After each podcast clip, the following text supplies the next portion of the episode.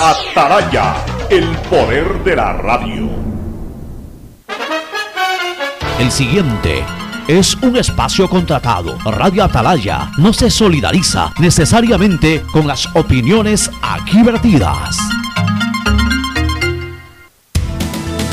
El siguiente en Radio Atalaya es un programa de opinión, categoría O, apto para todo público.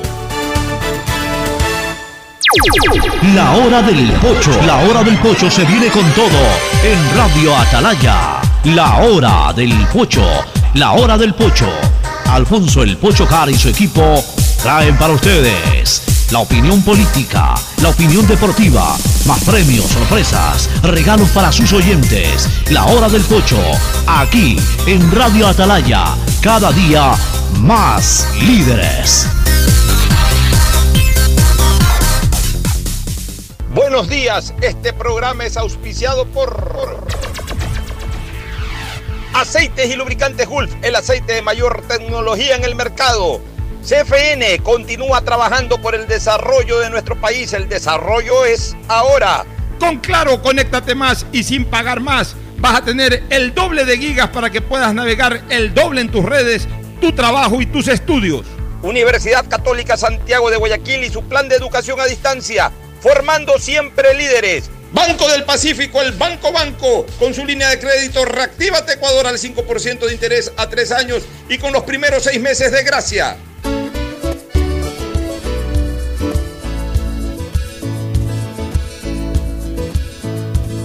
Camino sobre tu piel morena y siento tu latido. Y miro todo lo que los dos hemos vivido. Te digo, solo hay razones 680 Sistema de emisoras Atalaya en sus bodas de diamante y más allá de aquella, en sus años 76, Atalaya nunca falla y marca la raya del bienestar, del progreso y la libertad de Guayaquil, de Ecuador y del mundo. Por eso es una potencia en radio, cada día más líder y un hombre que ha hecho historia, pero que todos los días hace presente y proyecta futuro en el dial de los ecuatorianos. Este es su programa matinal, La Hora del Pocho, de este 23 de junio del 2020. Hoy lo hacemos solo porque nuestros dos contertulios están en chequeos médicos coincidentalmente. Ferfloma, Fernando Edmundo Flores Marín Ferfloma, visita a su cardiólogo. Eh, ha tenido turno y cita para el día de hoy, justamente a media mañana. Eh, recordemos que hace algunos meses atrás, siete, ocho meses atrás, tuvo un pequeño problema de corazón, así que no puede descuidarse. También Gustavo González Cabal, que recién ha retornado a la península, también tiene que hacerse el día de hoy un chequeo médico. Así que hoy día vamos a estar solos, pero solos en mesa, solos quizás en el uso de la palabra, más allá de que vamos a tener como entrevistado al doctor Leonardo Viteri Velasco sobre los temas que están ocurriendo en Manaví, sobre todo con denuncias pero solo en cuanto a la participación, a la toma de la palabra, porque realmente siempre me siento acompañado. Basta que en, mi memoria, en mi imaginario, en este momento concentre de que son muchísimos los oyentes que están en la sintonía para que me sienta súper, hiper acompañado. El saludo cordial para todos ustedes en el post jornada triste del fallecimiento del prefecto de la provincia del Guayas, Carlos Luis Morales Benítez. Y ayer una inmensa mayoría de ciudadanos, de ecuatorianos, de guayaquileños, no solo de barcelonistas, de guayaquileños y ecuatorianos en general, despidieron al ser humano. Y dentro de esa despedida al ser humano, despidieron básicamente al ídolo del fútbol, al héroe de grandes jornadas futbolísticas. Pocos acordaron del prefecto, más los que hacen política se acordaron del prefecto. Eh, muy pocos incluso se acordaron del presentador de televisión. Y una inmensa mayoría se acordó del arquero. Y bueno, eh, la muerte a veces, o casi siempre, o siempre, mejor dicho, eh, lava los momentos duros de la vida y nos trae a la memoria los momentos gratos de quien se fue. Y sin lugar a dudas, la política es ingrata. El periodismo a veces también lo es. el deporte en la relación es ingrata. En la relación es ingrata. En la relación presente del jugador de fútbol con el hincha, del jugador de fútbol con el técnico, del jugador de fútbol con el dirigente. Suele ser también ingrata. El hincha que aplaude y es capaz de trepar solito al hombro a un jugador porque hizo un gol o atajó un penalti un domingo, también es capaz de, si tiene una pistola, pegarle un tiro el domingo siguiente si le hicieron un gol tonto o si eh, falló un gol. Por eso digo que en el presente también la relación del futbolista o del deportista en general, pero en particular del futbolista con el hincha es ingrata, del jugador con el técnico es ingrata, porque a veces el jugador que más favorece a un entrenador a la vuelta de la esquina de repente pierde su confianza y termina siendo perseguido por el mismo entrenador. Y también es ingrata a veces la relación con el dirigente, porque especialmente cuando el jugador ya deja de ser lo valioso por el paso del tiempo, lo valioso que fue, a veces los despiden por la puerta de atrás y sin darles el más mínimo reconocimiento. Pero en el juicio de la historia, en el juicio de la historia, si hay algo grato es el deporte. En el juicio de la historia. Porque pasan los años y ya cuando el deportista no tiene la responsabilidad de esa prueba de domingo a domingo, la gente comienza a recordar lo bueno y muy poco lo malo. Y entonces se agigantan los penales que tapó Morales. Se agigantan los campeonatos que tapó Morales.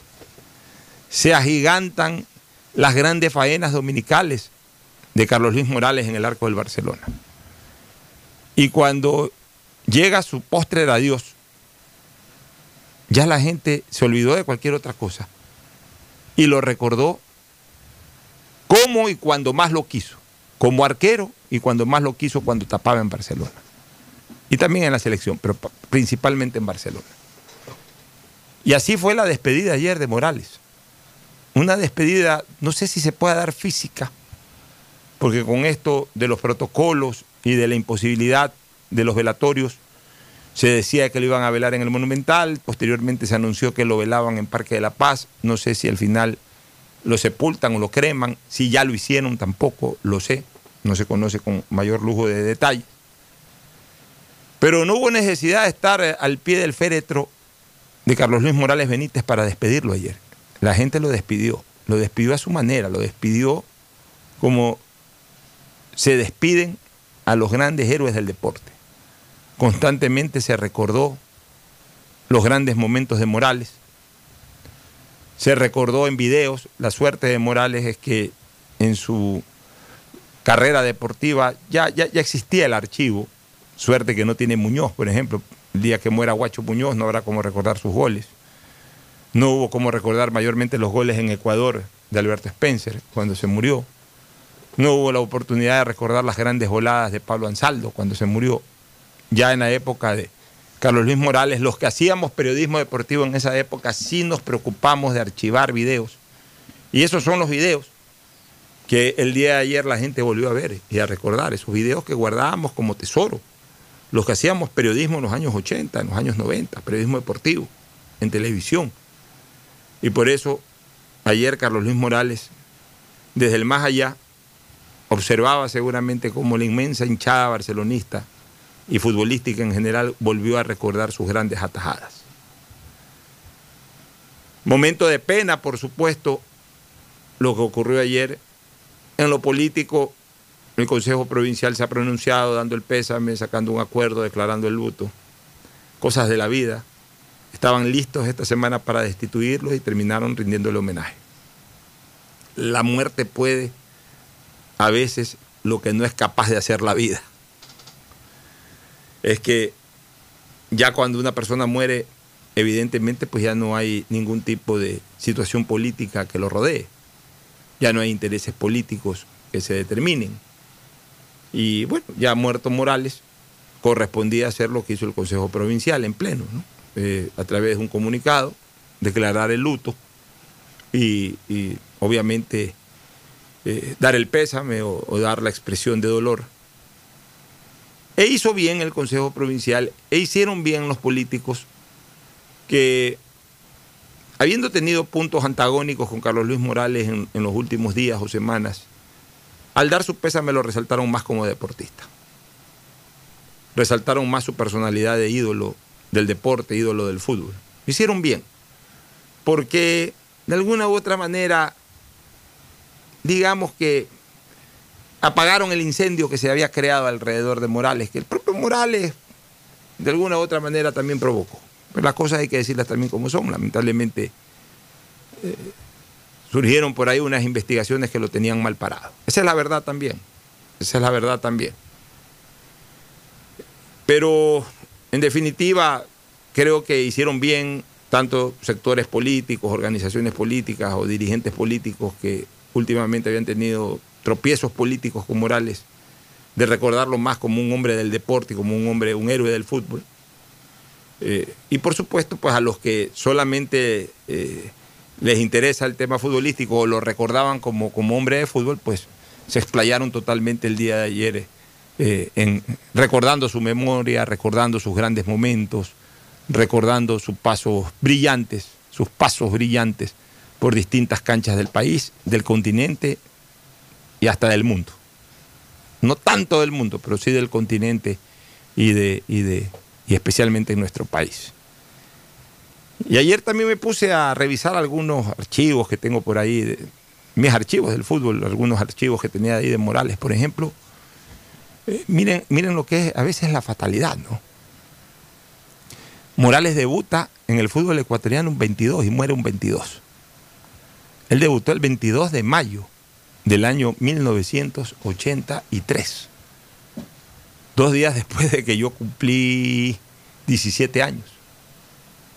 Y pocos días antes de que Morales cumpla 18 años. Casi un, 20 días antes de que Morales cumpla 18 años. Debutó con 17 años en el estadio 7 de octubre de la ciudad de Quevedo, enfrentando al Deportivo Quevedo con un partido que culminó 0 a 0 y con un atajadón de Morales que lo registra en una fotografía Diario El Universo. Yo tengo ese archivo por ahí. Lo tengo, lo tengo la foto de ese momento, lo tengo en mi archivo. Lamentablemente ahora no tengo cuenta Twitter, entonces no puedo compartir con, con mis seguidores o con la, con la hinchada, con la ciudadanía, este tipo de cosas. Pero por supuesto, pues que de todas maneras eh, habrá la posibilidad de mostrarlo. Partido que terminó 0 a 0 un 22, un día 22 de mayo. El mismo día, no mes, el mismo día en que muere Carlos Luis Morales, un día 22, obviamente de junio y de un año totalmente distinto, año 2020. Y así por el estilo, ayer también se fueron tejiendo ciertas cosas relacionadas con su muerte que después fueron aclaradas. Una de ellas, por ejemplo, de que por el tema grillete no se pudo salvar la vida de Morales. Morales llegó muerto. Ya después de conocer eh, el informe eh, de autopsia, el informe necrológico, no queda la menor duda de que Morales fue víctima de un fulminante infarto al corazón, motivado por muchas cosas. Indiscutiblemente el estrés que estaba viviendo Carlos Luis Morales debe haber sido insoportable, porque no era solamente un tema político, estaba vinculado a un tema penal y de paso correlacionado con su familia, que de por sí, o con la que no contaba presencialmente, pero además con la que se produjo, de acuerdo, es lógico pensarlo incluso, y también se ha conocido, de que hubo un distanciamiento total ya posterior a todo este tipo de cosas. Entonces, hay que ponerse también en, los pies del ser humano. O sea, debe haber sido una situación extremadamente estresante para el ex prefecto ex arquero del Barcelona, Carlos Luis Morales. Si a eso le agregamos de que él tenía un problema de salud que trató de ocultarlo, pero que personas muy cercanas señalan de que definitivamente existió, parece que tenía alguna complicación relacionada con cáncer. Ya se había hablado, era un secreto a voces, de que Carlos Luis Morales había viajado a inicios de año y que estaba viajando con cierta frecuencia a los Estados Unidos hacerse chequeos médicos y a iniciar tratamientos. Sin embargo, él nunca lo, lo quiso reconocer. De hecho, la última entrevista que yo le hice, que fue más o menos a inicios del mes de abril de este año, en plena pandemia, Morales se le hizo una pregunta relacionada con el tema y negó y dijo que se encontraba perfectamente de salud. Bueno, esa fue su, ese era su derecho y esa fue su posición. Pero ahora se ha establecido luego de la autopsia que él tenía enfermedades preexistentes bastante graves. Y también lo reconfirmó así eh, su hermana. Entonces, sumadas estas dos cosas, evidentemente la situación de salud de Morales en cualquier momento podía colapsar. Y eso ocurrió el día de ayer. De lo que conozco, porque inmediatamente tomé contacto con gente cercana al prefecto Morales. Él se embarca en su carro rumbo a la prefectura o a algún sitio, se embarca junto a quien le conducía y a quien eh, lo respaldaba en cuanto a, a protección. Se, embarcan estas, se embarca junto a estas dos personas en, en el vehículo, saliendo de la urbanización donde vivía, se desplomó en el vehículo. Obviamente las personas que iban en el vehículo se alarmaron inmediatamente y estaban a una distancia extremadamente cerca de la clínica Kennedy. O sea, no habrán demorado un minuto un minuto 30 segundos entre que se desplomó Carlos Luis Morales y llegaron a la clínica. Y ya Carlos Luis llegó sin signos vitales. Lo que quiere decir que fue una muerte súbita. Apenas él se desplomó, ya murió en ese momento. O sea, fue un infarto fulminante que debe haber comprometido la troncal de una de las coronarias. Un coágulo, un problema ya coronario mayúsculo, que evidentemente pues en ese momento generó que su corazón eh, eh, desvanezca totalmente y, y- fallezca. O sea, ahí no hubo ninguna opción, ya él llegó muerto. A pesar de que incluso tuvo la oportunidad de no demorar mucho entre el incidente y su llegada a la clínica, ya él llegó sin signos vitales. Entonces, eh, evidentemente le pusieron electroshock, que sí le pusieron. Y eso alcanzamos a decirlo en el programa de ayer porque nos llegó sobre el final del programa el parte médico de la clínica Kennedy, por cortesía de Mario Canesa, que lo logró conseguir e inmediatamente nos los envió para poderlo decir en el programa. Y ahí se habla de que se le dio eh, tratamiento cardíaco avanzado, que no es otra cosa que el electroshock. Se había rumorado, no se había rumorado, se había mencionado inicialmente de que no se le había podido dar electroshock porque el electroshock no funcionaba y esa era la versión, no funcionaba con los grilletes, con el grillete, que causaba cierto, cierto obstáculo y que impedía que este elemento médico de vital importancia para estos casos pueda ser utilizado. Esa versión la dio el abogado de Carlos Luis Morales, su tocayo Carlos Luis Sánchez Gaete. Yo lo llamé a Carlos Luis Sánchez ya pasado el mediodía, en la tarde, para conversar un poco sobre el particular. Y Carlos Luis Sánchez fue muy claro conmigo y me dijo, mira, hay que aclarar bien las cosas. No es que eh, el asunto no era de que no funcionaba el electroshock por el grillete, sino que eh, activando el electroshock, lo más probable es que se hubiese dañado el grillete.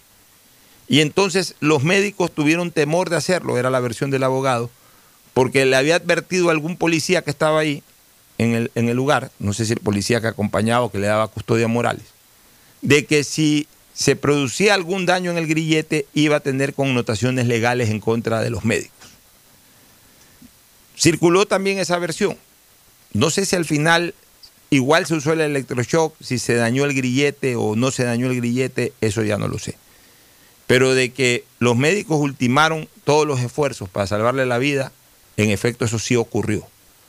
Pero vuelvo a repetir, todo indica de que Carlos Luis llegó ya fallecido, ya muerto, ya eh, imposible de revivir, imposible de revivir, porque evidentemente hay personas que de repente pueden tener un paro cardíaco y en ese momento pueden estar muertos clínicamente, pero ante una maniobra cardíaca, electroshock o cualquier eh, acción de esta naturaleza pueden revivir, o sea, se les puede volver a encender el corazón.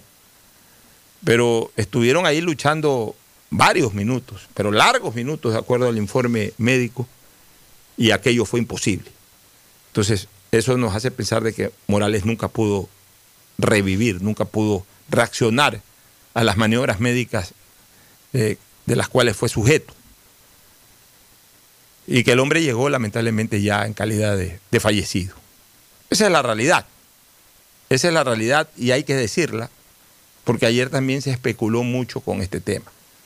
Pero ya que se especuló mucho con ese tema, porque también un poco nuestro papel es orientar y orientar desde el punto de vista jurídico, ya que se especuló mucho del tema,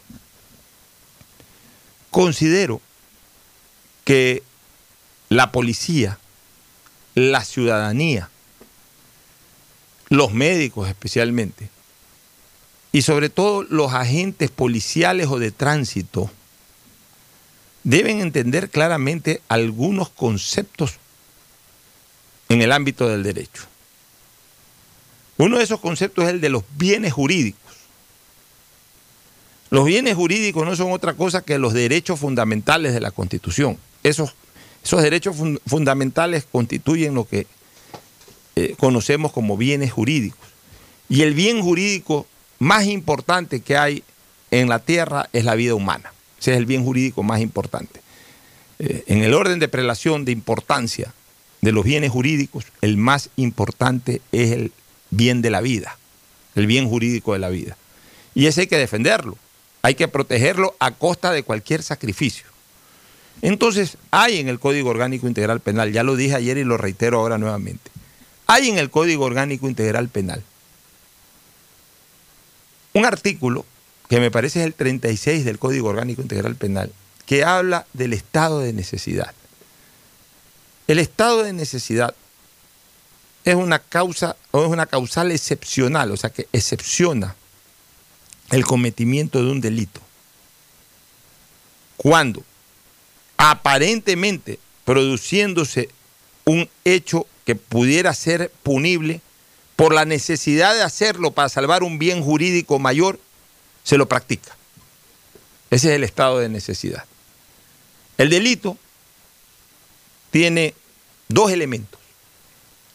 El elemento de la tipicidad, o sea, tiene que ser un acto típico de delito, y antijuridicidad.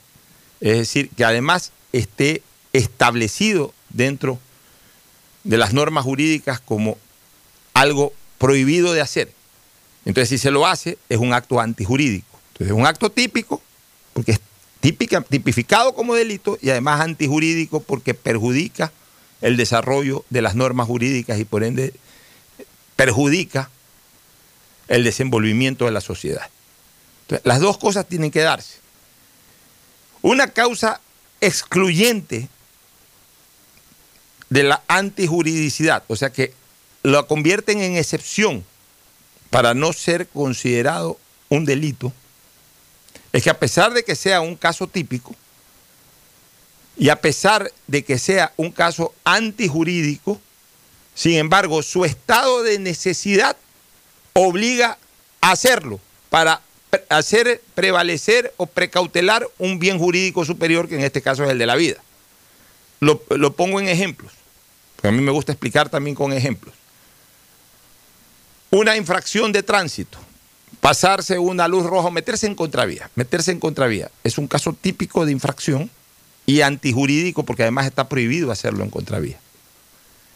Pero en un estado de necesidad, si hay que llegar a la emergencia de una clínica y la emergencia está justamente a la entrada de la emergencia de una clínica que se está llevando a un moribundo, está en un sentido contrario, vialmente hablando, está en un sentido contrario a la dirección que en ese momento lleva el, conductor con el moribundo, es decir, se está metiendo en contravía para llevarlo a la emergencia y llega a la emergencia y lo baja y lo entrega en emergencia a ese moribundo para que le salven la vida. Si ahí hay un agente de tránsito, el agente de tránsito no lo debe de citar por meterse en contravía.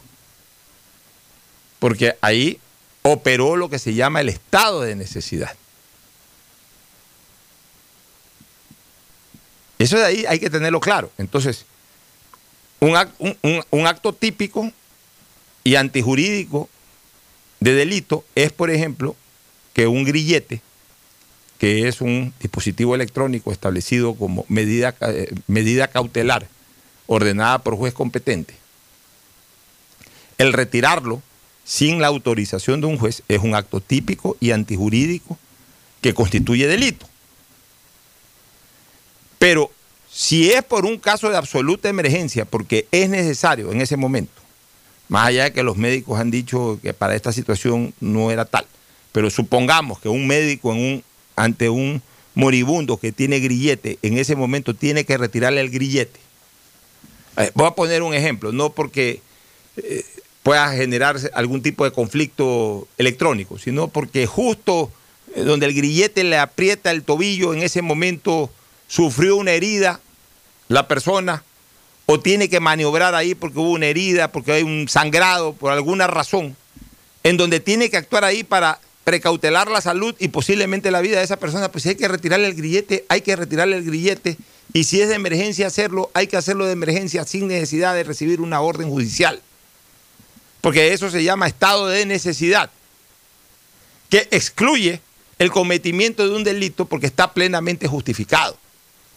Entonces, eso tienen que saberlo nuestros médicos. Eso tiene que saberlo también nuestra colectividad. Eso tiene que saberlo también el agente de la autoridad, que es el policía o que es el agente de tránsito. Para que no ocurran situaciones como las de ayer, en que los médicos tenían dudas, los periodistas tenían dudas, los familiares tenían dudas, mientras estaba muriendo una persona. Y que finalmente quede al discernimiento de X, Y o Z, persona, sea médico, sea policía o sea familiar, ¿sabes qué? A cuenta y riesgo hazlo. No, no a cuenta y riesgo hazlo. No debe haber cuenta ni debe haber riesgo. Eso debe de saberse. De que a veces, obviamente con las precauciones del caso, en el caso de que si una persona tiene que entrar en contravía para llegar a una emergencia de un hospital o de, un, de una clínica que se está muriendo un ciudadano, tiene que hacerlo con absoluta precaución, sabiendo que no, no, va a hacerlo tirándosele encima a un carro que viene en sentido correcto. O si tiene que pasarse una roja porque está llevando un moribundo, no lo va a hacer eh, pasándose la roja sin. Tendrá que hacer aunque sea una pequeñísima pausa para para, para, no causar ninguna colisión. O sea, siempre las cosas hay que hacerlas con precaución. Si hay que retirar un grillete, se lo retira y se deja la constancia y una fotografía, algo del por qué se está retirando un grillete para un caso de absoluta emergencia. Pero de que si hay que tomar una decisión para salvar una vida, el bien jurídico de la vida está por sobre cualquier otra cosa. Eso tienen que tenerlo bien claro. Y quien salva una vida no está cometiendo un delito, aunque estuviera de alguna u otra manera operando un acto típico y antijurídico eh, de manera normal u ordinaria, cuando es por salvar una vida, se convierte en una excepción y no le conlleva ningún tipo de responsabilidad penal o civil a quien lo realiza. Si se está quemando una casa y yo entro y rompo una puerta o rompo una ventana y saco a una persona que puede quemarse dentro de ese incendio, y luego vienen los bomberos y apagan el incendio. A mí no me van a cobrar, no tienen cómo cobrarme ni tienen por qué cobrarme, porque rompí una puerta o rompí una ventana.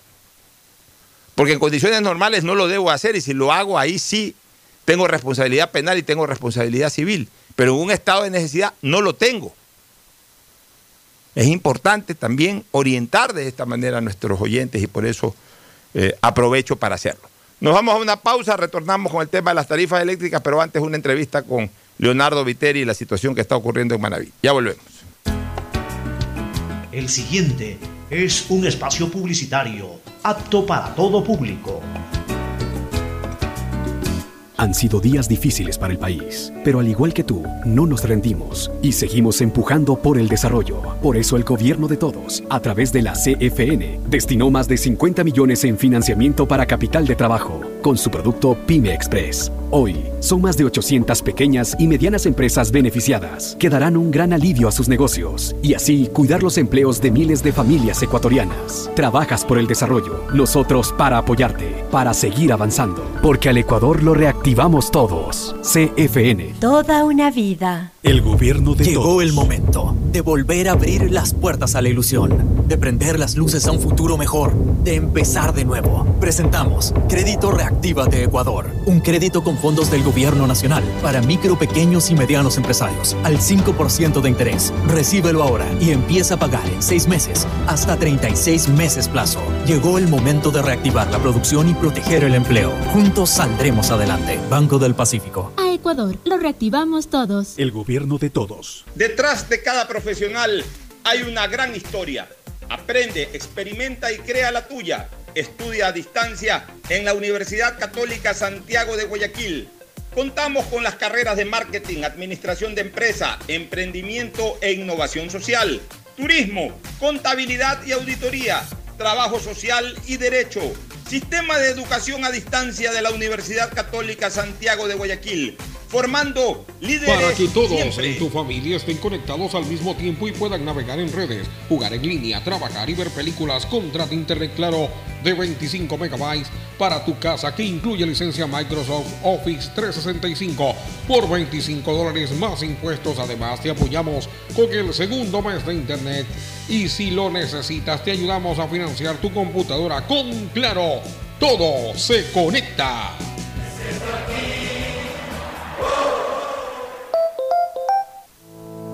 Algo cambió y se siente. De a poco nos vamos reactivando, a pasos cortos pero seguros, sintiendo que podemos volver a una nueva realidad.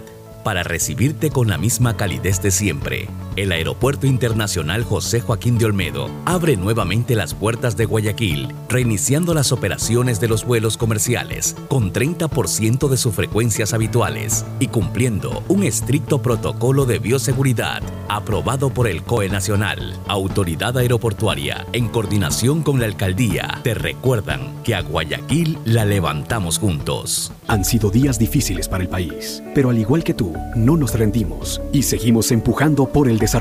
Por eso el gobierno de todos, a través de la CFN, destinó más de 50 millones en financiamiento para capital de trabajo con su producto Pyme Express. Hoy, son más de 800 pequeñas y medianas empresas beneficiadas que darán un gran alivio a sus negocios y así cuidar los empleos de miles de familias ecuatorianas. Trabajas por el desarrollo, nosotros para apoyarte, para seguir avanzando, porque al Ecuador lo reactivamos todos. CFN. Toda una vida. El si quieres gobierno de estudiar, todos. tener flexibilidad horaria y escoger tu futuro, en la Universidad Católica Santiago de Guayaquil trabajamos por el progreso en la educación, ofreciendo cada día la mejor calidad. Estamos a un clic de distancia. Contamos con las carreras de marketing, administración de empresa, emprendimiento e innovación social, turismo, contabilidad y auditoría, trabajo social y derecho. Sistema de Educación a Distancia de la Universidad Católica Santiago de Guayaquil, formando líderes siempre. Seamos responsables con los héroes de nuestras calles. En esta emergencia sanitaria, recuerda desechar las mascarillas y guantes en una funda separada de la basura común. Protégela con otra funda y cuando la saques, rocía cloro sobre ellas. Tampoco deseches objetos contaminados en las calles y si son de gran volumen, llévalos a los centros de acopio autorizados. Encuentra las direcciones en www.puertolimpio.com. Puerto Limpio, juntos por Guayaquil. Llegó el momento de volver a abrir las puertas a la ilusión, de prender las luces a un futuro mejor, de empezar de nuevo. Presentamos Crédito Reactívate Ecuador, un crédito con fondos del gobierno nacional para micro, pequeños y medianos empresarios al 5% de interés. Recíbelo ahora y empieza a pagar en 6 meses hasta 36 meses plazo. Llegó el momento de reactivar la producción y proteger el empleo. Juntos saldremos adelante. Banco del Pacífico. Ecuador, lo reactivamos todos. El gobierno de todos. Algo cambió y se siente. De a poco nos vamos reactivando, a pasos cortos pero seguros, sintiendo que podemos volver a una nueva realidad. Para recibirte con la misma calidez de siempre, el Aeropuerto Internacional José Joaquín de Olmedo abre nuevamente las puertas de Guayaquil, reiniciando las operaciones de los vuelos comerciales con 30% de sus frecuencias habituales y cumpliendo un estricto protocolo de bioseguridad aprobado por el COE Nacional, Autoridad Aeroportuaria, en coordinación con la Alcaldía, te recuerdan que a Guayaquil la levantamos juntos. Hay sonidos es mejor nunca tener que escuchar. porque cada motor es diferente.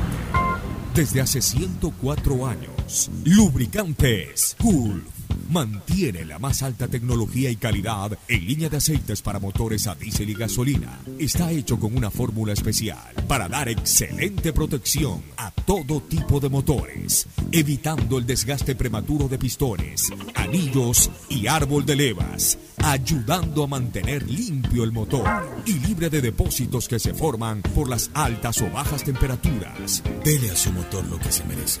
Lubricantes Gulf, la más alta tecnología en lubricación. 104 años preservando la vida de su motor. Lubricantes Gulf. Gulf es más lubricante.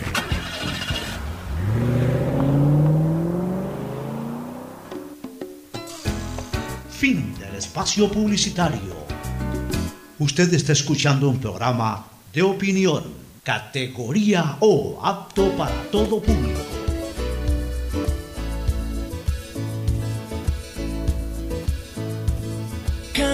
Camino sobre tu piel morena y siento tu latido. Y miro todo lo bueno que los dos hemos vivido. Te digo, solo hay razones para estar agradecido. Es lo que somos y lo que siempre hemos sido. Amigos, porque ganamos cuando hemos perdido. Bueno, retornamos mientras eh, logramos conectar con Leonardo Viteri. Este, quiero aprovechar para comentar lo que ayer a través de redes sociales se pudo desarrollar posterior a la intervención del presidente de la República, Lenín Moreno Garcés, quien señaló que se, se encontraba indignado por el incremento y mal cobro, sobre todo mala facturación de la tarifa eléctrica, y entre otras cosas le pidió públicamente al ministro de Energía que despache, que lo mande a su casa al presidente o al director del Arconel y que obviamente pues después revise caso por caso el tema de las gerencias generales de cada una de las distribuidoras eléctricas del país. Realmente, amigos oyentes, a mí me llama mucho la atención eh, sobre el particular, porque el presidente de la República, que debería de ser el hombre más informado del país, mejor asesorado del país, lamentablemente con él ocurre todo lo contrario. Es el hombre más desinformado del país y es el hombre menos asesorado del país. Es increíble que no haya una sola persona, un funcionario, un asesor en materia eléctrica que le diga al presidente de la República lo que podía haber pasado en tiempo de pandemia. En mi caso, señores, hubo un solo, una sola persona que no es mi asesor ni nada, es mi amigo. Porque el, el presidente de la República tiene asesores.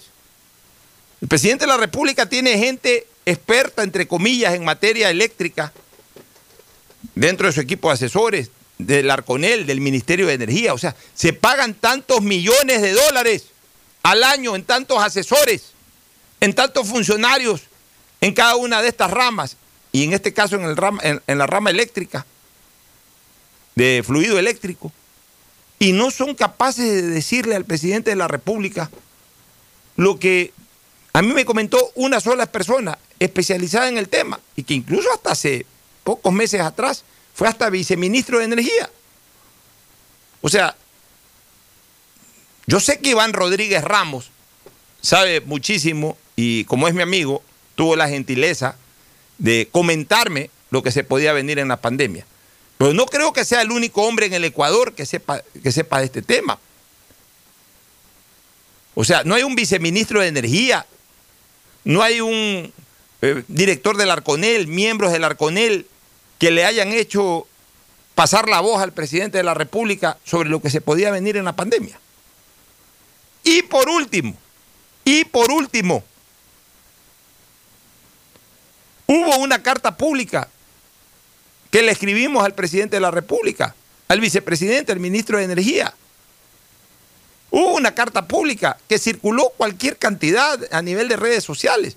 Si este es un gobierno de redes sociales, Si este es un gobierno que hace lo que las redes sociales le piden prácticamente. No creo que no le haya llegado al presidente de la República esta carta. Lo que pasa, lo que pasa es que son indolentes. Lo que pasa es que no les interesa lo que ocurre abajo. Y solo cuando las cosas ocurren ya de una manera mayúscula y de abajo se incendia el volcán, ahí es que reaccionan. Y ahí es que salen con escuetas cadenas como las de ayer para casi que decir yo no fui y al que fue culpable corten en la cabeza. Cuando todos sabemos que estas cosas tienen que responder a políticas de Estado. Ya que se metió en el tema, señor presidente de la República del Ecuador, el licenciado Lenín Volter Moreno Garcés, ya que se metió en el tema de tarifas eléctricas, si quiere hacer patria, haga revisar ese tarifario que es absolutamente inconstitucional, inhumano. Un sistema de pliegos tarifarios en donde predomina el latrocinio al bolsillo de la ciudadanía.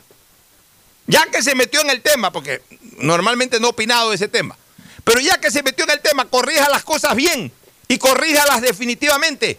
No las corrija parcialmente y no las corrija mal. Corríjalas bien y corríjalas definitivamente.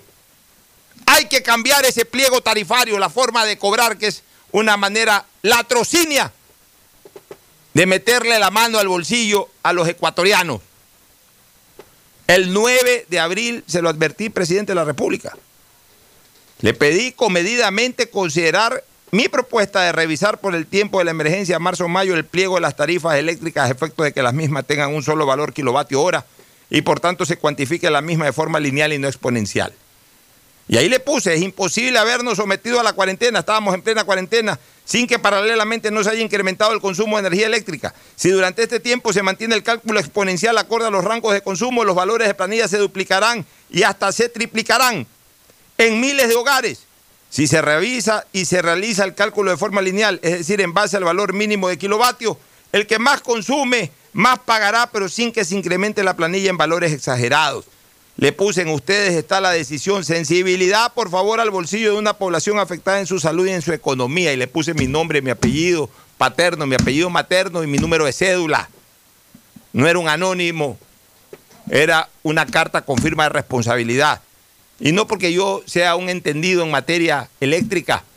Una sola persona entendida en esa materia me dio un concepto, me dio una idea, y yo inmediatamente la asimilé. Y es increíble que el presidente de la República no tenga un sujeto que en cuatro meses le advierta sobre esta situación. Y sin embargo los ecuatorianos pagamos miles de dólares mensuales por una caterva de ineptos que fungen ahí de asesores del presidente de la República. Esto no puede continuar así, señores. Y vuelvo a repetir, señor presidente, con el respeto que usted se merece. Si es que ha llegado el momento de meterse en este tema de planillas eléctricas, como usted lo hizo ayer, haga las cosas bien y hágala, y hágala de manera definitiva. No las haga mal a manera de parche y a corto tiempo. Si usted verdaderamente es sensible al clamor de la ciudadanía, que cambien ese pliego tarifario. Esa estupidez con que nos cobran la planilla eléctrica de acuerdo a los rangos de consumo, subirnos de manera exponencial. Yo ya lo expliqué con un ejemplo. Como aquella persona que va a una tienda a tomarse tres botellas de cerveza. La primera le vale 50 centavos, la segunda le vale 50 centavos porque es exactamente la misma botella y la misma marca. La tercera le cuesta otros 50 centavos más porque es el mismo envase y la misma marca. Se tomó sus tres cervezas, se va a su casa con tres cervezas adentro y pagando un dólar con 50. Ese es el cobro lineal. Lo que nos cobra la tarifa eléctrica es el cobro exponencial de esa persona que va a la tienda a tomarse tres cervezas. La primera le cobran los 50 centavos, que es lo que vale la cerveza. A la segunda que pide le dicen que ya no vale 50, sino 70 centavos y desde la primera que se tomó. Es decir, ya va por, por, un dólar 40. Y la tercera le dicen que ya no vale tampoco 70 centavos, sino que la tercera vale un dólar y desde la primera cerveza que se tomó. Entonces, cuando se terminó de tomar las tres cervezas, en lugar de pagar un dólar 50, que es lo que se paga en un cobro lineal le terminaron cobrando 3 dólares, es decir, el doble por un cobro exponencial por tomarse el mismo volumen de cerveza, es decir, las mismas tres botellas de la misma marca. ¿Qué estupidez es esa? Eso nos están haciendo con la luz eléctrica, pues señor presidente de la República, ya que se metió usted a manejar este tema, ya que se metió a opinar, ya que se metió a, a, a decidir y ya que se metió a despedir, corrija las cosas como tienen que ser corregidas, de manera definitiva y bien hechas. Que se tumbe esa manera perversa de cobrarle la luz a la gente. Que haya un, un, una tarifa, la tarifa de la dignidad, la más barata para la gente que no consume mucho, pero que tampoco tiene mucho para pagar. Que se le ponga una tarifa baja. Y a partir de ahí, que venga el siguiente rango. Y luego de ese rango, ya mantener el cobro lineal. Es decir, mantener el apoyo a la gente que no tiene capacidad económica para soportar un, un, costo alto. Es decir, darle un, hasta cierto punto una especie, una especie de subsidio a la gente que lo necesita y a los demás cobrarle lo que tienen que cobrarle. Punto. No explotarlos, no robarles, no meterles la mano al bolsillo, cobrar lo que vale la luz. No es posible que en Colombia paguen más barato con luz ecuatoriana que los ecuatorianos, pues eso es un insulto al Ecuador, eso es una afrenta al Ecuador. O sea que hay que ser colombianos para pagar energía más barata producida en Ecuador. ¿Qué está pasando, presidente de la República? Vote esos asesores ineptos que tiene a su alrededor, que no lo instruyen en nada, que no lo ayudan en nada, y que a espalda suya seguramente lo que están es dedicados a ser negociados. Eso es lo que tiene que hacer, señor presidente de la República. Ya que se metió en el tema de tarifa eléctrica, hágalo bien y hágalo de manera definitiva. Y no lo haga mal y a corto tiempo. Nos vamos a una recomendación comercial. Auspician este programa. Aceites y lubricantes Gulf, el aceite de mayor tecnología en el mercado. Acaricia el motor de tu vehículo para que funcione como un verdadero Fórmula 1 con aceites y lubricantes Gulf. El gobierno de todos y la Corporación Financiera Nacional continúan trabajando por el desarrollo de nuestro país. Si ya tienes un crédito con la CFN, puedes diferir tu pago con una ampliación de plazo y los pymes podrán extender el diferimiento hasta el mes de agosto. Ingresa a www.cfn.fin.es. CFN, el desarrollo es ahora. ¿Quieres estudiar, tener flexibilidad horaria y escoger tu futuro? En la Universidad Católica Santiago de Guayaquil trabajamos para el progreso en educación, ofreciendo cada día la mejor calidad y para ello estamos a un clic de distancia. Escoge la carrera de tu vocación. Puede ser marketing, administración de empresas, emprendimiento e innovación social, turismo, contabilidad y auditoría, trabajo social y también derecho. Consulta en nuestra página web mayor información y esquemas de admisión. Universidad Católica Santiago de Guayaquil, formando siempre líderes.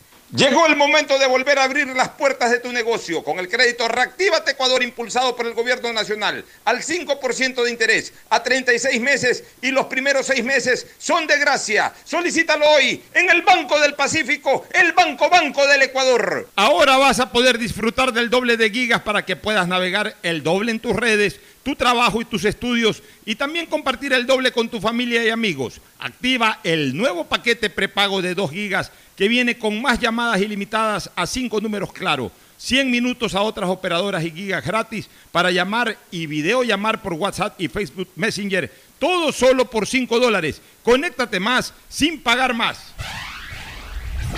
Estamos en la hora del pocho. En la hora del pocho presentamos Deportes, Deportes.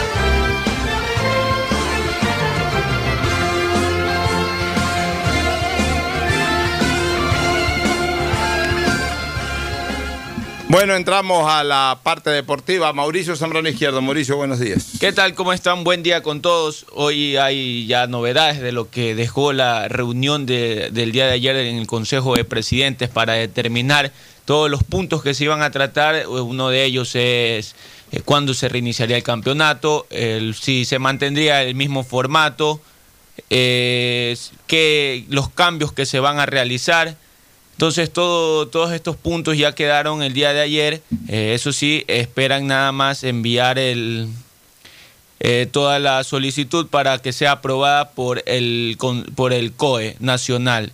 Una vez ya entregado el protocolo correspondiente, eh, quedará a disposición de, del COE para programar el 17 de julio, que sería eh, la vuelta de, del, del torneo de la Liga Pro en el fútbol ecuatoriano, Pochito. Eh, explíqueme un poco cómo va a ser este, este sistema. Bueno, uno de los, el sistema seguirá siendo el mismo. será, se, reinicia- se reiniciaría el, el torneo con los partidos restantes. De la eh, quinta fecha. Exactamente, que son el Orense versus Liga de Quito, Delfín versus el Nacional, el Deportivo Cuenca versus Independiente del Valle, Universidad Católica versus Emelec, Barcelona versus Olmedo y Aucas versus Guayaquil O sea, City. Seis de los ocho partidos. Correcto, esos serían los partidos que se reiniciaría, con los que se retomaría el- Me- me- la fecha número 5, el Oiga, me- 17 de julio. Ya, me parece bien que se arranque o se reinicie el torneo con los partidos que faltaron. No había por qué comenzar con la sexta fecha y, y- y luego buscar espacio para esta, porque están, la mayoría de los equipos no jugaron la quinta fecha, entonces de una vez lo juegan. Y más bien, los cuatro equipos que ya jugaron esa quinta fecha esperan resultados y se preparan una semana más. Si mientras más tiempo haya para prepararse, mejor. Así es, y mire que eh, confirmó ya también que se mantendrá el mismo formato con el que inició y la posibilidad de reanudarse el, fin de semana del 17 de julio. También eh, aplicarían multas por incumplimientos de protocolos sanitarios. Eh, sería una falta leve, un salario básico, grave, dos salarios básicos, muy grave, tres salarios básicos. Así están asignados. Luego de que terminó la reunión, eh, la Liga Pro subió un comunicado oficial en donde indica lo siguiente. Dice, Liga Pro informa que en el Consejo de Presidentes llevado a cabo el día de hoy, se ratificó que el reinicio del torneo será bajo el formato actual que se venía jugando sin ninguna modificación y la fecha prevista para el arranque es el 17 de julio del 2020. Cabe resaltar que la fecha establecida deberá contar con la aprobación del COE Nacional una vez entregado el protocolo correspondiente. Ya, el COE Nacional, estamos hablando de 17 de junio. Julio. De julio, perdón. Correcto. 17 de julio. ¿Qué, qué fecha estamos hoy? 23. Hoy estamos 23, así o sea es. que estamos hablando que faltan exactamente 24 días para que se, ran- se reanude el campeonato nacional. 24 días. Y ¿Qué, aún- qué son 24 días? Son exactamente tres semanas y tres días. O sea, prácticamente, no digamos un mes, pero muy cerca a un mes de distancia. El problema es que ni siquiera pasamos a luz verde. Ese, ese le iba a conver- eso No a pasamos decir. a, luz verde ni en Guayaquil ni en alguna. Es más, hoy Guayaquil de las ciudades futbolísticas. Vamos a hablar ahora ya de las ciudades futbolísticas. ¿Cuáles son las ciudades futbolísticas? Guayaquil, Quito, Ambato, Riobamba, Manta, Puerto Viejo. Azogues, Cuenca. No, pues este, ya le dije Cuenca. Ah, ya. Ya le dije Cuenca, o si no le dije, pues mencionamos a Cuenca. Hablamos de Ambato y esas siete ciudades, ¿no? ¿Hay alguna otra ciudad? El Eh, Loro, eh, Machala. y, y- y Machala. Son ocho ciudades. De las ocho, Esmeraldas no, pues Esmeraldas no tiene equipo en primera división. Los Ríos tampoco tienen, ni Quevedo, ni, por lo menos en primera A, ¿no? Claro, no. Ya. Estamos hablando de ocho ciudades, ocho ciudades futbolísticas, o sea que tienen equipos en la primera A del fútbol ecuatoriano. De esas ocho, yo podría decir que solamente Guayaquil en este momento podría Dar el paso. a- dar el paso a verde en, en corto tiempo. Paso a corto tiempo, es si no es la próxima, es la primera semana de julio. Yo creo que ya no aguanta más tampoco Guayaquil con amarilla, ya necesita verde. Y sería, si no la próxima semana, a mediados de la próxima semana con el arranque de julio, o a lo mejor, como muy tarde, yo lo veo Guayaquil entrando a luz verde el primer lunes de julio, que sería más o menos el 5 de julio, me parece. Ya, eso en cuanto tiene que ver a las ciudades futbolísticas. A Quito están hablando hasta de regresar a Roja. Sí. O sea, y si Quito eh, no entra Roja nuevamente, porque está fea la cosa en Quito, o sea, no, no, está, no, no con un nivel de mortalidad como la que hay Guayaquil, porque ya hoy, hoy en ningún lado el coronavirus genera los efectos nocivos que generó al, al arranque. O sea, ya hoy los médicos saben cómo tratar la enfermedad, hay más medicina, la gente está más preparada, ya, ya nadie lo cogió de nuevo esto en este momento. Cuando nos atacó a nosotros de entrada, nos cogió a todos de nuevo, a los médicos, a las autoridades, a la ciudadanía, todo el mundo. Nadie sabía cómo reaccionar ante un problema de esto. Aquí en las ciudades epicentros, pues Nueva York. Ya en Nueva York ya, ya no hay muertos en Nueva York por COVID. Ya hay menos de 100 casos al día en Nueva York, que se considera una cosa bajísima en relación a lo que Nueva York disparaba mil casos diarios, 1.500 casos diarios de COVID. O sea, por eso yo hablo de que ya en estas ciudades comienza a operar la inmunidad de rebaño. Y, y ya la situación en este momento es absoluta. No, no ha habido muertos en Guayaquil en los últimos 15 días, ni un muerto de COVID, ni siquiera los importados, o sea, los que vienen de otros lados a tratarse acá. Cero muertos. O sea, eso demuestra que Guayaquil tiene controlada totalmente la situación. Así es. Pero Quito no. Quito, hablan de que debe de irse a roja. Supongamos que no se vaya a roja a Quito, pues tampoco se va a ir a verde en, en un mes. Quito va a durar por lo menos tres semanas o cuatro semanas en amarilla. Ambato y Riobamba creo que andan más o menos a la par. También hay problemas ahorita por allá. Y en las ciudades de la costa, en donde más fuerte está todavía el asunto, aparte de Esmeraldas, en Manabí, Manta, Puerto Viejo, todavía la cosa está fea por allá. O sea, no está tan relajada como ya acá en Guayaquil. Entonces, yo no sé si para el 17 de julio realmente las ciudades futbolísticas estén listas para, para, para permitir el desarrollo de los partidos. Y sabe que Pero ojo, no solamente que se jueguen ahí los partidos, pero también afectan el, Los el- el tras- entrenamientos. no, el traslado. Por ejemplo, acá en Guayaquil ya estamos tranquilos, nuestros equipos están entrenando, pero tienen que ir a jugar a Quito. Entonces, mire, los problemas para embarcarse en un avión, hay que hacer teja, hay que hacer tantas cosas. O sea, tanto de ida como de vuelta. O sea, no, no- no es una cosa fácil, no es una cosa fácil, no sé. O sea, ojalá de aquí al 17 de julio ya realmente la amenaza del coronavirus ya en- a nivel nacional ya haya desaparecido y, y las ciudades estén más relajadas y, y- y se pueda tener más facilidades para movilizarse, para actuar. Los domingos, de hecho, eh, hay hasta toque de queda. Sí. No sé No si cambia, no sé si cambia la, situa- eh, la situación a nivel de las ciudades con luz verde, pero yo creo que no, porque el toque de queda es una medida nacional. Entonces, hay hasta toque de queda. Entonces está bien, los jugadores podrán ir con un salvoconducto en los buses, pero los periodistas, o sea, todo es problemático. No, no, No, incluso- no crea que esta situación ya, ya, ya está resuelta aquí al 17 de julio. Es complicado porque eh, si no se pasa a semáforo verde, a luz verde, eh, los jugadores no pueden hacer actividades en grupos. O sea, aún siguen manteniendo en los entrenamientos el distanciamiento. Y ahí sería una desventaja deportiva para los, para los equipos en las ciudades en que aún se encuentren con, con luz amarilla. Por ejemplo, en Guayaquil, Dios mediante, la otra semana ya eh, pasamos a luz verde y los entrenamientos ya cambian, ya serían diferentes. Y Quito se mantiene en, luz amarilla, entonces ahí también generaría cierta ventaja deportiva para los equipos de acá. Eso también habría que resolverse eh, en el tema de, de los entrenamientos, cómo sería cuando ya un equipo empiece a poder trabajar. Ese eh, otra opción sería, por ejemplo, en Salitre, sé que también ya está por habilitarse a luz verde.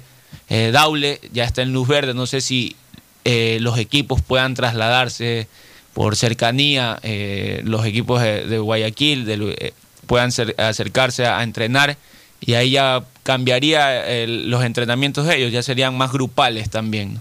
Todos estos temas eh, deberían de aclararse. Un saludo para Manuelito Adún Chedraui, próximo a in- incorporarse al sistema de emisoras Atalaya junto a Edgar Pelusa Bustamante. Se viene el gran programa de Pelusa Bustamante y Manuel Adún Chedraui. Se viene al sistema de emisoras Atalaya muy próximamente. Así que. Deportes. Deportes con Manuel Adún y con eh, Edgar Pelusa Bustamante, los grandes calificadores del fútbol ecuatoriano. Ellos califican todos los partidos de Barcelona y Emelec y los jugadores están muy pendientes de las notas que le ponen Manuel Adún y Edgar Pelusa Bustamante. Más o menos me recuerdan la época cuando yo estaba pendiente de mis notas en la universidad o en el colegio. Así están los jugadores, no creas. Están pendientes. Un cuatro o cinco que le pongan a cualquiera de bajo, jugadores. claro. Eh, les baja los bonos, así mismo cuando Sí. se emocionan y les ponen un 8, 9, se emocion- también se alegran los jugadores. Oiga, Eh. bueno, entonces mire, eh, si es que si es que la situación logra resolverse aquí al 17 de julio, realmente como que queda perfectamente cuadrado todo, como que encaja de manera perfecta, casi medida, casi como medida de sastre, eh, para, para desarrollar el, el- el sistema del campeonato actual. Aún así, aún así, me preocupa el tema de la Copa Libertadores.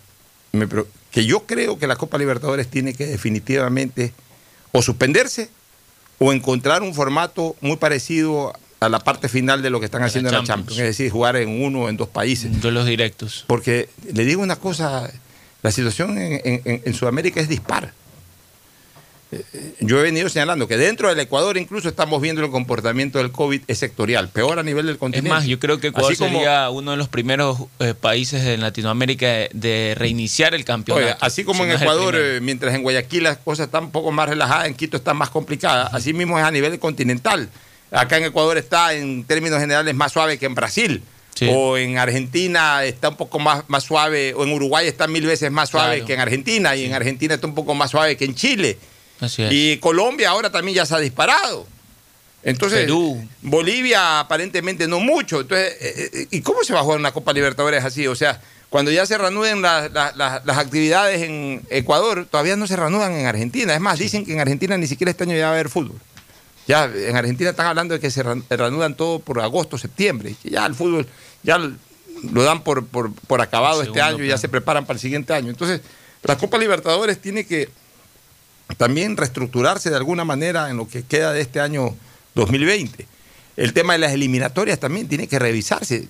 Para mí, este año no debe haber eliminatorias y el próximo año tiene que jugarse un torneo eliminatorio más corto, tiene que modificarse el sistema de clasificación. Este año habí- eh, debió haber habido la Copa América, ¿verdad? Olvida- eh, el próximo año no puede Claro. haber Copa América tampoco, Próximo año. el próximo año tiene que concentrarse mucho el tema de eliminatoria. O sea, todo cambió, todo cambió. Y, a mí lo que me preocupa es que no podamos arrancar el 17, o si arrancamos el 17 y por ahí igual hay eliminatorias hay Copa Libertadores, va a causar cierto problema. Ahora, si es que no hay Copa Libertadores, viene la Comebol y dice, este año no hay ninguna actividad ya oficial de fútbol. Terminen los equipos, que para mí debería ser lo más práctico. Terminen los equipos su participación normal, normal. Y por último, el próximo año, los que ya estaban clasificados vuelven a clasificar y se agregan algunos, algunos por ejemplo, Barcelona, eh, ¿cuántos equipos ecuatorianos hay clasificados en este momento en Copa Libertadores? Está Independiente del Valle, Barcelona, Liga de Quito y Delfín. Ya. Si no me De equivoco. repente por ahí una fórmula es, Sí, Delfín, correcto. si repiten, si repiten dos, tres o cuatro de estos que están todavía en actividad, esos juegan la Copa Libertadores. Y si repiten dos y hay cuatro nuevos, pues se jugará con, por el lado de Ecuador con seis equipos. Se hace una Copa Libertadores más grande. Se, hace, se hacen más grupos, lo que sea, y, y se hace una especie como de mezcla de una Copa Libertadores 2020 y 2021, pero jugándosela en un sol, y, y a lo largo de todo el año, y de una manera un poco más intensa. Pero ya tenemos todo un año para desarrollarla. Pero esto, ¿cómo se puede jugar Copa Libertadores en el segundo semestre del año cuando hay países que ni siquiera van a, a reiniciar sus actividades de ninguna naturaleza y menos futbolísticas en el segundo semestre todavía? Segundo semestre, pues una semana. Ya, entonces, todo ese tipo de cosas, si es que logramos recuperar la actividad hasta el 17 de julio y definen que no haya Copa Libertadores ni eliminatorias en el segundo semestre, el campeonato cuadra perfectamente porque los tiempos dan. El problema es si algunas ciudades futbolísticas del país no logran reactivarse de aquí al 17 o si además se comienzan a meter partidos de copa y eliminatorias, ahí yo creo que terminará siendo estrecho el tiempo. Mire que aún no se ha pronunciado también Sudam- eh, lo de la Copa Sudamericana y Copa Ecuador, que quedaron pendientes en si se, si se juega o, o también se cancela lo que serían los partidos de Copa Ecuador. Vámonos a una pausa, retornamos, ¿sabe qué? Téngame twitters de eh, gente vinculada al fútbol, téngame el tweet de Pancho Ceballos, quiero ver reacciones sobre el tema Morales. Perfecto. Pancho Ceballos, Alex Aguinaga, eh, diferentes personas, ya le voy a dar una lista ahorita de por lo menos unas 8 o 10 personalidades del deporte que me gustaría conocer cómo reaccionaron luego de la muerte de Carlos Luis Morales. Pausa y volvemos. El siguiente es un espacio publicitario apto para todo público.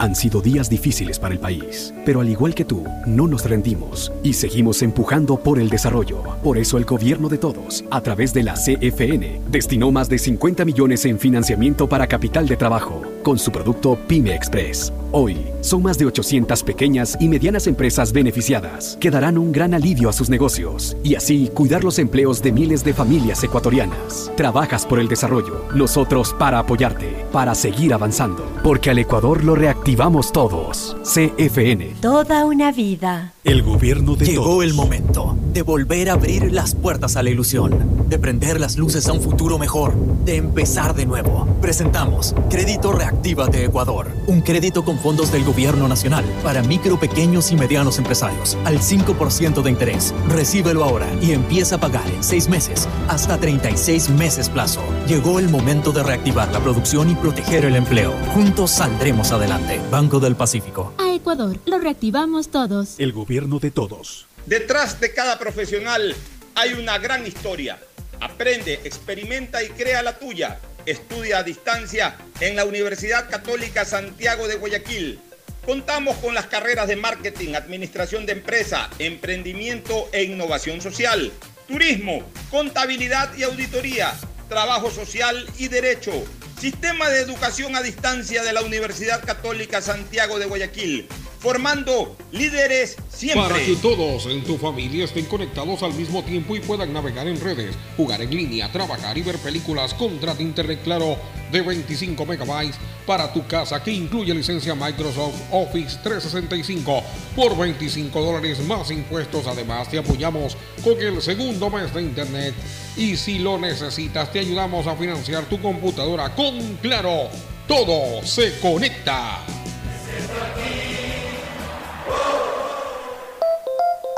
Han sido días difíciles para el país, pero al igual que tú, no nos rendimos y seguimos empujando por el desarrollo. Por eso el gobierno de todos, a través de la CFN, destinó más de 50 millones en financiamiento para capital de trabajo, con su producto Pyme Express. Hoy, son más de 800 pequeñas y medianas empresas beneficiadas que darán un gran alivio a sus negocios y así cuidar los empleos de miles de familias ecuatorianas. Trabajas por el desarrollo, nosotros para apoyarte, para seguir avanzando, porque al Ecuador lo reactivamos todos. CFN. Toda una vida. El si quieres gobierno de estudiar, todos. tener flexibilidad horaria y escoger tu futuro, en la Universidad Católica Santiago de Guayaquil trabajamos por el progreso en la educación, ofreciendo cada día la mejor calidad. Estamos a un clic de distancia. Contamos con las carreras de marketing, administración de empresa, emprendimiento e innovación social, turismo, contabilidad y auditoría, trabajo social y derecho. Sistema de educación a distancia de la Universidad Católica Santiago de Guayaquil,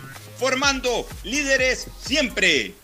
Seamos responsables con los héroes de nuestras calles. En esta emergencia sanitaria, recuerda desechar las mascarillas y guantes en una funda separada de la basura común. Protégela con otra funda y cuando la saques, rocía cloro sobre ellas. Tampoco deseches objetos contaminados en las calles y si son de gran volumen, llévalos a los centros de acopio autorizados. Encuentra las direcciones en www.puertolimpio.com.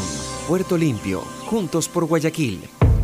Llegó el momento de volver a abrir las puertas a la ilusión, de prender las luces a un futuro mejor, de empezar de nuevo. Presentamos Crédito Reactívate Ecuador, un crédito con fondos del Gobierno Nacional para micro, pequeños y medianos empresarios al 5% de interés. Recíbelo ahora y empieza a pagar en 6 meses hasta 36 meses plazo. Llegó el momento de reactivar la producción y proteger el empleo. Juntos saldremos adelante. Banco del Pacífico. A Ecuador, lo reactivamos todos. El gobierno de todos. Algo cambió y se siente. De a poco nos vamos reactivando, a pasos cortos pero seguros, sintiendo que podemos volver a una nueva realidad para recibirte con la misma calidez de siempre. El Aeropuerto Internacional José Joaquín de Olmedo abre nuevamente las puertas de Guayaquil, reiniciando las operaciones de los vuelos comerciales con 30% de sus frecuencias habituales y cumpliendo un estricto protocolo de bioseguridad aprobado por el COE Nacional, Autoridad Aeroportuaria, en coordinación con la Alcaldía. Te recuerdan que a Guayaquil la levantamos juntos. Hay sonidos que es mejor nunca tener que escuchar. Porque cada motor es diferente. Desde hace 104 años, Lubricantes Cool mantiene la más alta tecnología y calidad en línea de aceites para motores a diésel y gasolina. Está hecho con una fórmula especial para dar excelente protección a todo tipo de motores, evitando el desgaste prematuro de pistones, anillos y árbol de levas, ayudando a mantener limpio el motor y libre de depósitos que se forman por las altas o bajas temperaturas. Dele a su motor lo que se merece. Lubricantes Gulf, la más alta tecnología en lubricación. 104 años preservando la vida de su motor. Lubricantes Gulf. Gulf es más lubricante.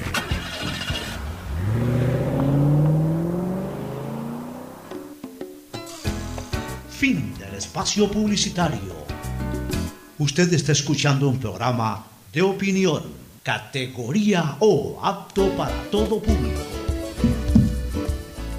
Bueno, retomamos este, con una noticia internacional. Ha Sí. pasado algo en México, un terremoto, ¿no? Sí, un potente sismo de magnitud 7.1 se que es el equivalente a lo que ocurrió en Manabí el año 2016 en Correcto, Ecuador. el 16 de abril. Yo creo que fue 7.2 en, en Ecuador, que igual ese 0.1 de diferencia es bastante, no crean, en, en cuanto a la intensidad, pero igual ya 7.1 es una cosa muy fuerte. Se registró en el estado de Oaxaca, en México, y se sintió hasta Ciudad de México. Se analizan posibilidades de tsunami. Eso Ah, es un- caramba. Así es. Ah, caramba. Bueno, vamos con reacciones de personalidades del deporte, sobre todo exfutbolistas, ante la muerte prematura de Carlos Luis Morales Benítez. Eh, comencemos. ¿A quién tiene primero para, para leer su tweet? A José Francisco Ceballos. ¿Qué dice? A ver, vamos hablando un poquito de cada uno, ¿no? Pancho Ceballos fue el gran compañero y al mismo tiempo competidor que tuvo Carlos Luis Morales. Sí. Desde el año 91 se transaron en un duelo por el arco del Barcelona. A fuerza de ser sincero, Morales siempre se impuso. Ayer. eh, Déjeme- terminar, déjeme terminar. una foto, no, pero simpática, en donde ellos estaban como haciendo una pretemporada en playas. Es la típica, eh, eh, ahí, ahí se los- esa relación se las puede identificar con la típica frase de amigos y rivales. este, siempre lucharon por el puesto, pero siempre Morales fue eh, titular sobre Ceballos, tanto a nivel de selección del Ecuador como a nivel de Barcelona. Incluso habiendo sido Ceballos el arquero principal de Barcelona y del fútbol ecuatoriano el año 95, cuando Barcelona obtuvo la corona de ese año, Morales fue el arquero titular en la Copa América y Ceballos el arquero alterno. Y luego, el 96, regresó Morales al Barcelona y Ceballos comió banco. O sea, Morales siempre logró imponerse a Ceballos en la competición interna. este, luego se trasladó esa pugna incluso a la política. Se hablaba de que los dos iban de candidatos a la, prefectura, al final no fue Ceballos. Pero en todo caso, no tenían una relación tan fluida porque siempre hubo esa rivalidad. Pero ayer re- que pero- estuvo presente Pero, se Ceballos respeta- también, claro. pero se respetaban mutuamente. ¿Qué dijo Ceballos? Ceballos ayer se pronunció y dijo, el fallecimiento de Carlos Luis me produce una inmensa tristeza. Pese a que no estuvimos cercanos en los últimos está, años, siempre lo respeté por todo lo que significó en mi vida profesional deportiva. Mis, entera- mis sentidas condolencias a sus familiares, paz en su tumba, vuela alto Carlos Luis, le puso al final. Bonito tuit. Eh, Alex Aguinaga.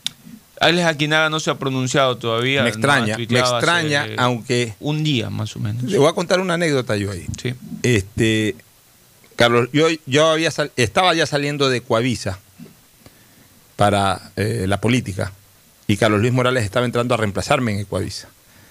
Y justo hicimos un piloto de un programa que después se desarrolló en Ecuavisa, que se llamaba República Deportiva o algo así, que salía los domingos. Ahí, ahí- es que se incorpora Morales a Ecuavisa. Y en el piloto, yo ya estaba saliendo, sino que formé parte del piloto para impulsar un poco el proyecto. Yo era la imagen deportiva de Coavisa. En el piloto yo estaba por entrar al set con Carlos Luis y nos pusimos a conversar de algunas cosas y le pregunté por su relación con Alex Aguinaga y le dije, ¿y cómo te llevas con Aguinaga? Y Carlos Luis me dice, con Aguinaga, muy. Y cuando me dice muy, yo, yo me, me imaginé muy bien. Muy mal. ¿Cómo? Y entonces ahí me contó de que habían tenido tropiezos en la selección por temas de liderazgo. Claro. Eh, parece que la relación Pero entre Carlos Luis en la y- foto que usted mismo les entregó el arco, ahí sale Aguinaga. Me parece que en ese entonces, ayer incluso hasta subieron la foto. Sale Aguinaga, eh, Pablo Ansaldo, José Francisco Ceballos, Carlos Luis Morales. Claro, es que Aguinaga era el técnico. Yo, En fue cuando yo, era- cuando yo eh, nombré a los arcos, Arco Morales y Arco Ceballos, de lo cual no me arrepiento para nada, más bien al contrario. Me da gusto haberle rendido un homenaje en vida a él, a Pablo Ansaldo, una serie de deportistas que ya partieron. Pero la relación con Aguinaga no era buena, puede haber sido diplomática en, en- en- en ese entrenamiento y en esa sesión de fotos que hubo, pero no era muy buena. Ahora, de todas maneras, Aguinaga fue compañero muchos años de Morales.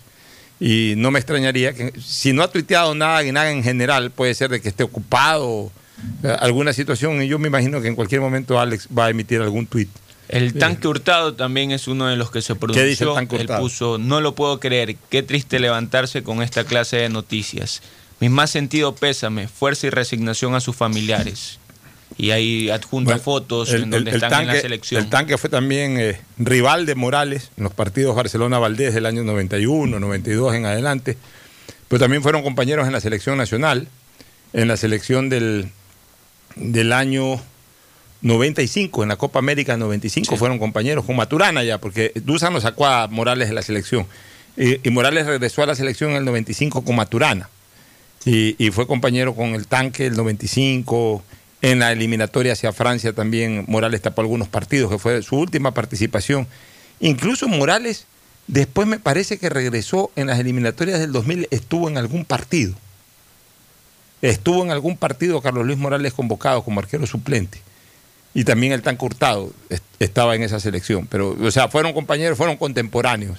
Morales comenzó primero, pero buena parte de la carrera del tanque Hurtado se cruzó con, con Morales. Además deben haber sido muy amigos. El Pavo Noriega. El Pavo, el Pavo fue compañero, fue campeón. Desde el 90 el Pavo está en Barcelona. Antes había estado en las juveniles de Barcelona. Y obviamente fue, fue muchos años compañero y, muy amigo de, de Carlos Luis. ¿Qué dice el Pavo Noriega? El Pavo Noriega puso lo siguiente, no puedo negar que la partida de Carlos Luis Morales me dejó impactado, muy dolido, aún no lo puedo creer. Como barcelonista rindo un gran homenaje, el gran deportista y compañero con el cual vivimos muchas anécdotas. Pido prudencia al Ecuador y respeto a quien nos dio tantas alegrías y atajó muchos penales. Hoy se va un grande del fútbol ecuatoriano. Yo sé de fútbol y deporte, así que agradezco no dejar mensajes políticos. Hinchas barcelonistas, los invito a que se unan a este duelo que enluta al deporte. Y descanse en paz, mi bro, le dice. Y, deme- y dámele un fuerte abrazo al Frentón Muñoz. Qué buen mensaje. Sí. Qué buen mensaje de- de- del Pavo Noriega. Cuán real. Me adhiero totalmente a ese mensaje del Pavo Noriega. ¿Qué otro futbolista? Tony Gómez. Tony, Tony fue compañero de Carlos Luis Morales en el equipo del 92, del 93. Se llevaban muy bien. Era Morales en el arco, Tony Gómez por derecha. Tony Gómez fue el que reemplazó al difunto Jimmy Izquierdo. Ese encuentro también, ¿no? Ese encuentro ayer en la eternidad con Jimmy Izquierdo y con Carlitos Muñoz Martínez. Bueno, ¿qué dice Tony Gómez? Carlos Luis, como te decía en las prácticas o en los partidos, un profundo dolor al saber que ya no estás entre nosotros. Vaya mis pésames a su familia. Siempre te recordaré como una excelente persona y excelente arquero. Y adjunto la foto que subió Barcelona resaltando sus títulos.